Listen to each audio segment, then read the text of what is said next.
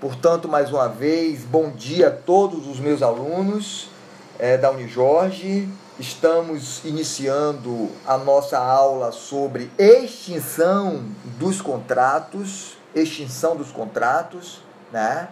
Aliás, a nossa última aula do semestre, um semestre todo virtualizado e aqueles que não chegaram ainda, nós pegam a gravação porque nós precisamos vencer essa etapa aqui, certo?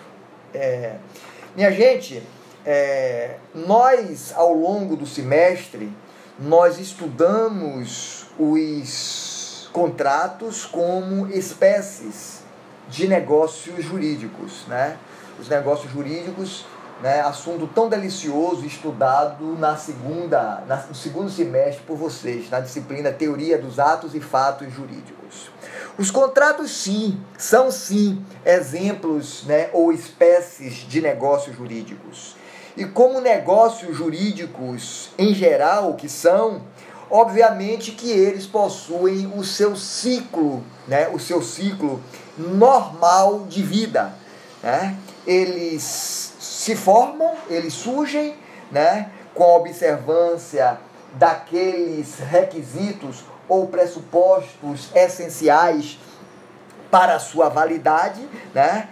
E somam-se a soma-se a esses requisitos ou pressupostos do artigo 104 o elemento volitivo, que é o acordo de vontade livre, deliberado, que deve permear todos os contratos, né?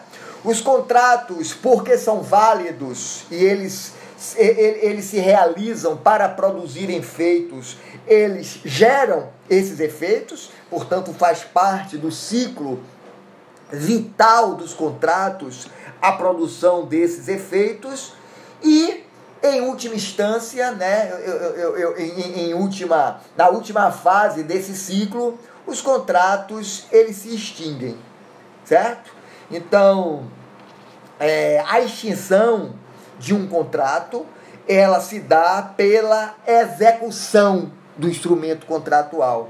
Seja essa execução né, instantânea, seja ela por uma execução diferida ou por uma, uma execução continuada, certo? Então, o cumprimento da prestação, quando você cumpre né, o, a obrigação estabelecida no instrumento contratual, nós dizemos que o contratante, né, que cumpriu a prestação estabelecida no objeto do contrato, ele se encontra, né, adimplente.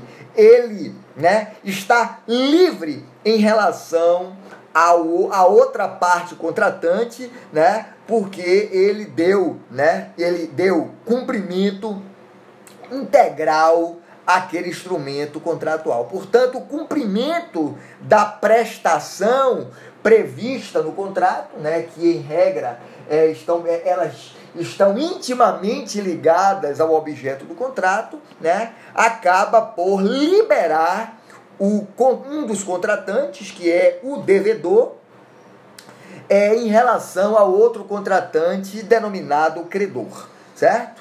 Então, esta, esta execução é a, a, a forma é, mais normal de extinção de um contrato. Deixa eu pegar aqui o Código Civil Brasileiro. Deixa eu pegar aqui o Código Civil Brasileiro. É, observe, leiam no artigo 300 320 do Código Civil Brasileiro, né, que diz que a quitação, que sempre poderá ser dada por instrumento particular, designará o valor e a espécie da dívida quitada, o nome do devedor ou quem por este pagou, o tempo e o lugar do pagamento, como assinatura do credor ou do seu representante. Então, né, é através da quitação, esta quitação, né, a quitação é uma forma de pagamento que, em geral, né, levam à extinção do contrato. Eu poderia dizer a vocês que o pagamento é a forma mais comum né, de se cumprir um contrato ou de se executar o contrato. Então, no contrato de compra e venda, por exemplo, quando você paga o valor, né, em razão da compra, né, que é objeto do contrato, disse que o contrato se encontra acabado, acabado. Inclusive, né, nós já discutimos isso aqui, porque existe doutrinador que erroneamente fala que a última fase desse contrato é a emissão do comprador na posse do imóvel, mas não é verdade. Não é verdade, né? O, a concordância com o objeto do contrato né, e o pagamento dá, faz com que este instrumento contratual esteja perfeito e acabado.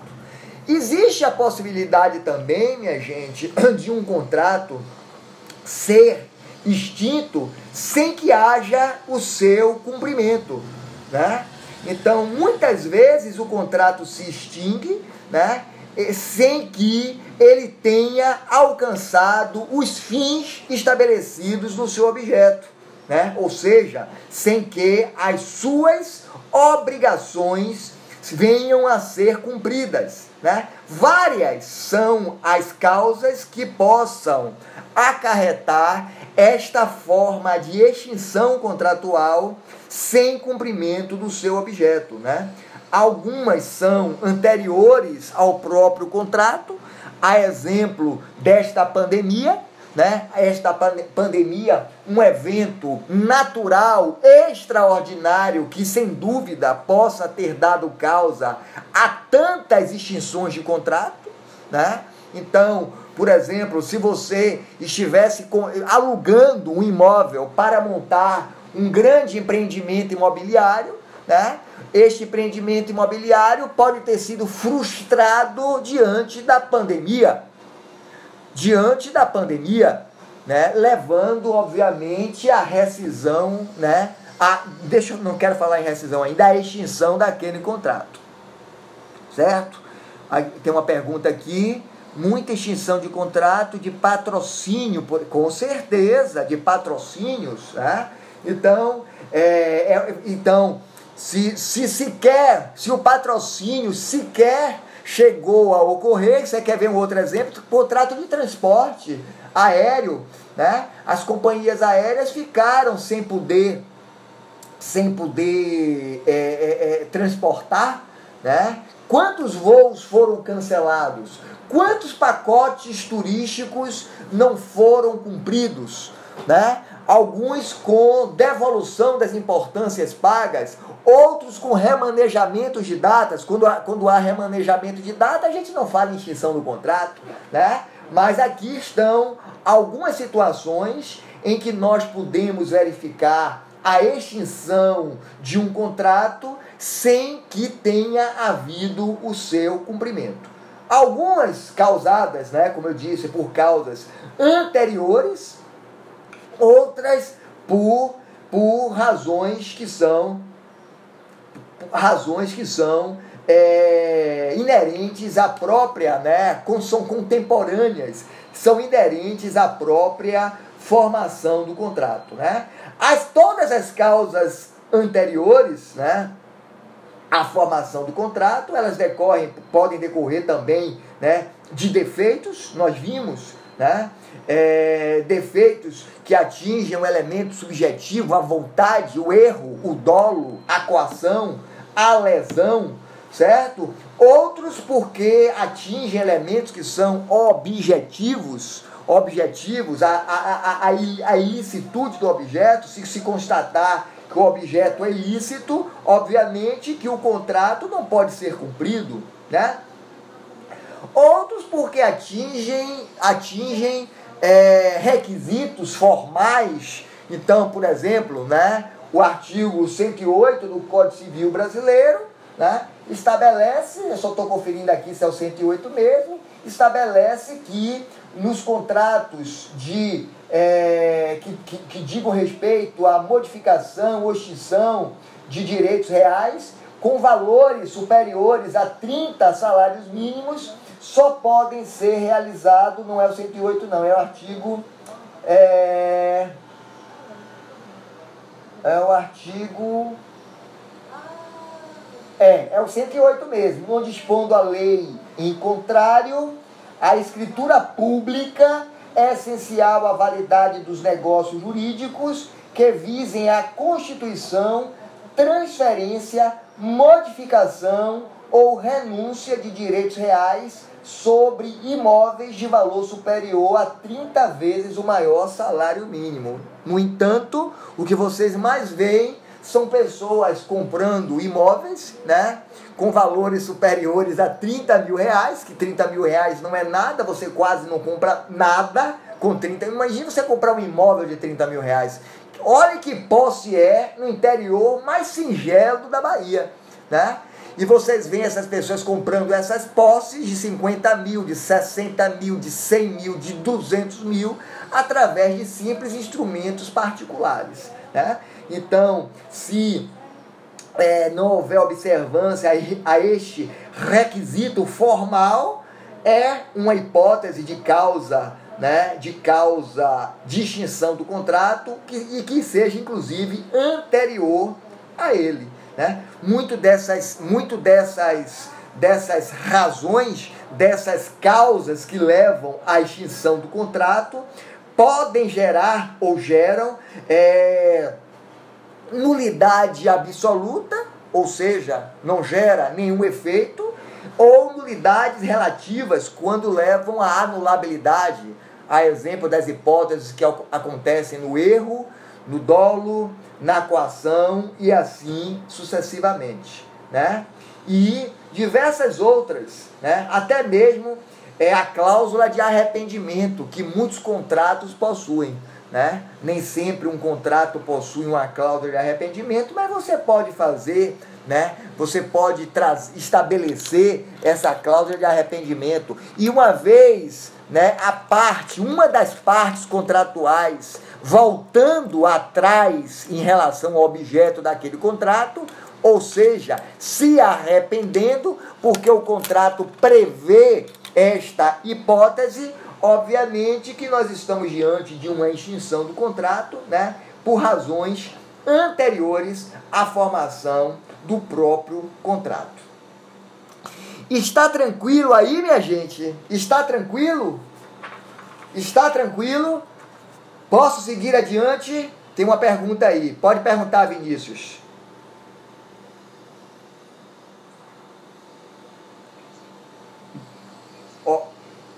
Obrigado, obrigado. Eu quero insistir muito com vocês, minha gente. Isso cai muito em prova de OAB. Ah, Márcio Túlio está falando no OAB, nós somos quarto semestre, que estresse. Sabe por quê, minha gente? Porque vocês não vão mais ouvir falar sobre isso. Quando o professor de responsabilidade civil no sexto semestre estiver tratando sobre alguns aspectos que envolvam nulidade, anulabilidade, podendo gerar responsabilidade para a parte, né? uma responsabilidade que é contratual. Quando vocês estiverem no décimo semestre estudando responsabilidade civil, quando vocês estiverem nas disciplinas de prática jurídica, sobretudo a prática jurídica em direito civil, oitavo semestre, vocês vão tratar desses aspectos né, que nós estamos tratando hoje sem qualquer sinalização. Então eu não quero que vocês fiquem voando. E um dos aspectos mais importantes, né, inclusive já que nós estamos falando de extinção de contrato, né, são as causas decorrentes da, da, da nulidade absoluta e da nulidade relativa. Né? Isso é algo que se cobra bastante. E eu não sei se vocês é, dominam este conteúdo né, desde o segundo semestre, quando lhes foi apresentado.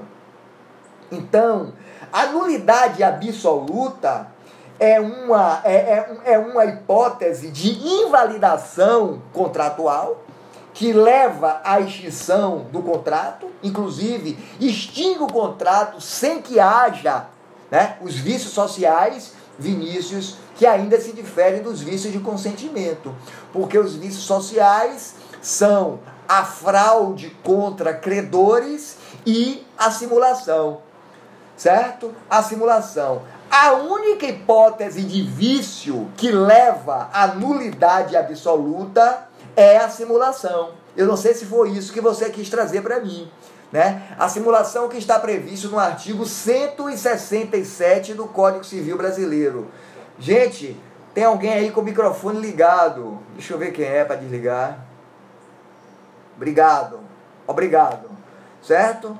Então, é a única hipótese que leva, né, a única hipótese de vício ou defeito que leva à nulidade absoluta é a simulação.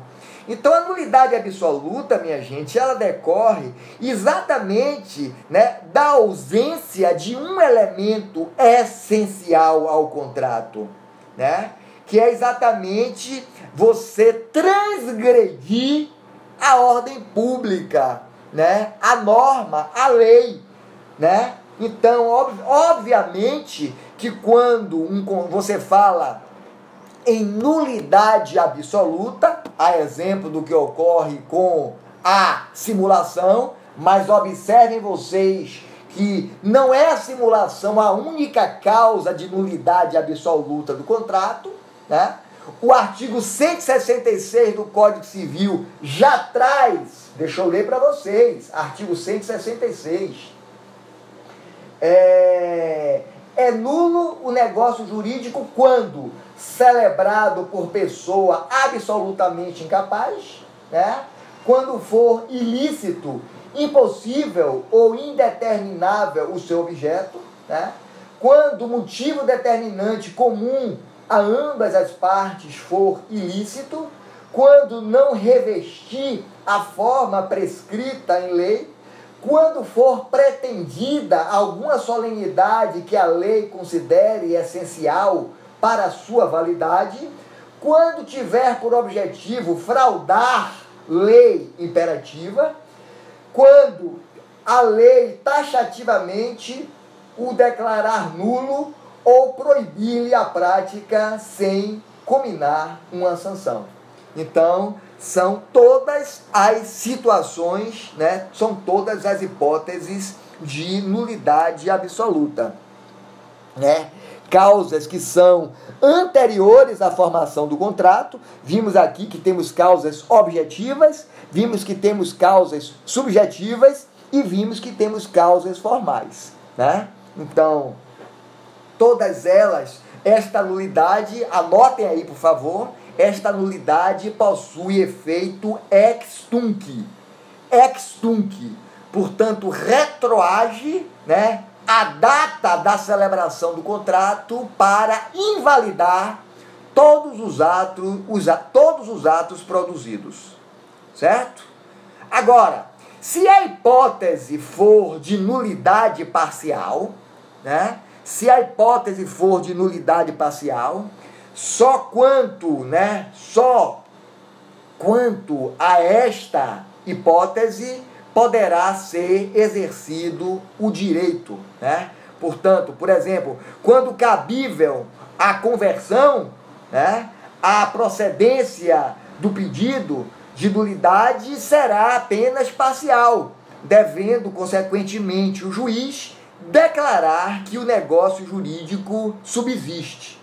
Então, minha gente, a anulabilidade, também chamada de nulidade relativa, ela emana de uma de algo que compromete compromete ela, mas não compromete de forma absoluta, né?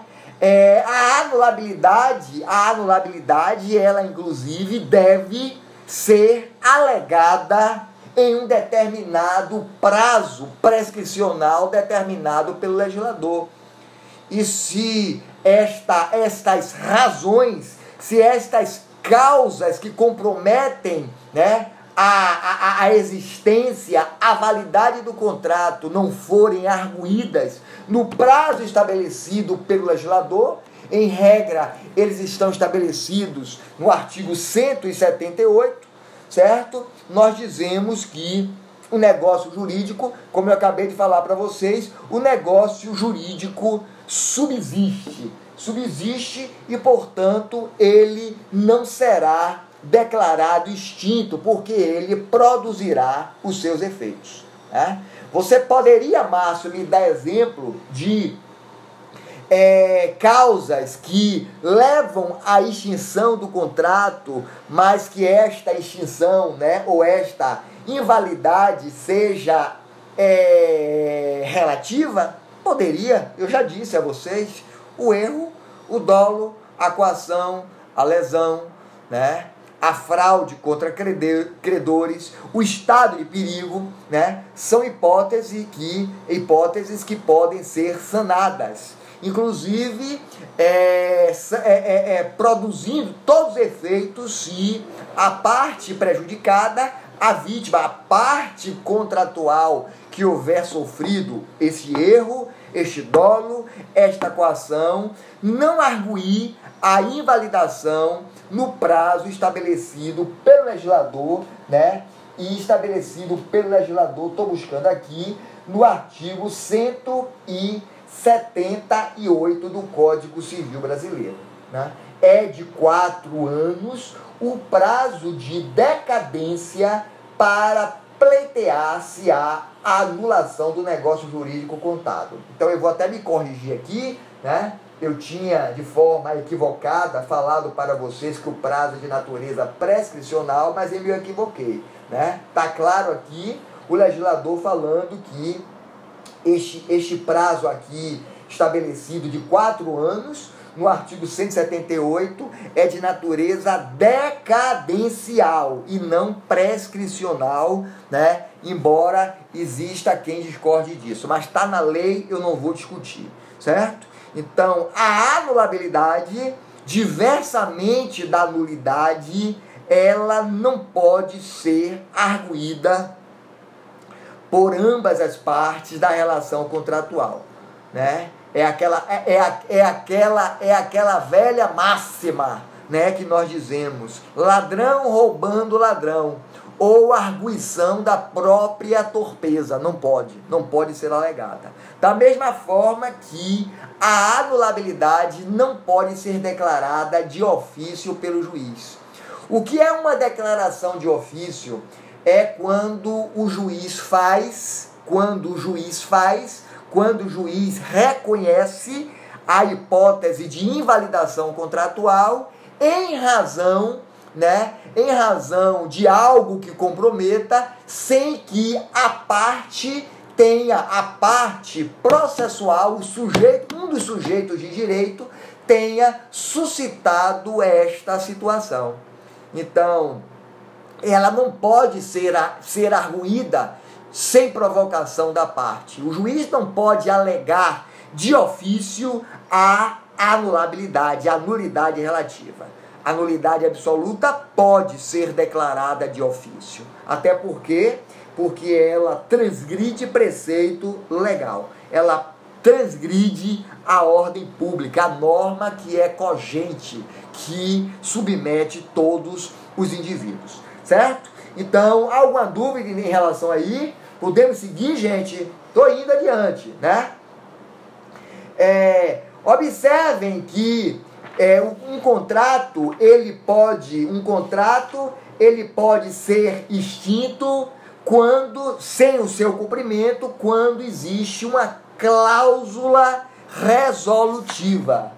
Né? O que é uma cláusula resolutiva? Né? Em todo contrato né, sinalagmático, minha gente, o que é um contrato sinalagmático? Um contrato bilateral. Em todo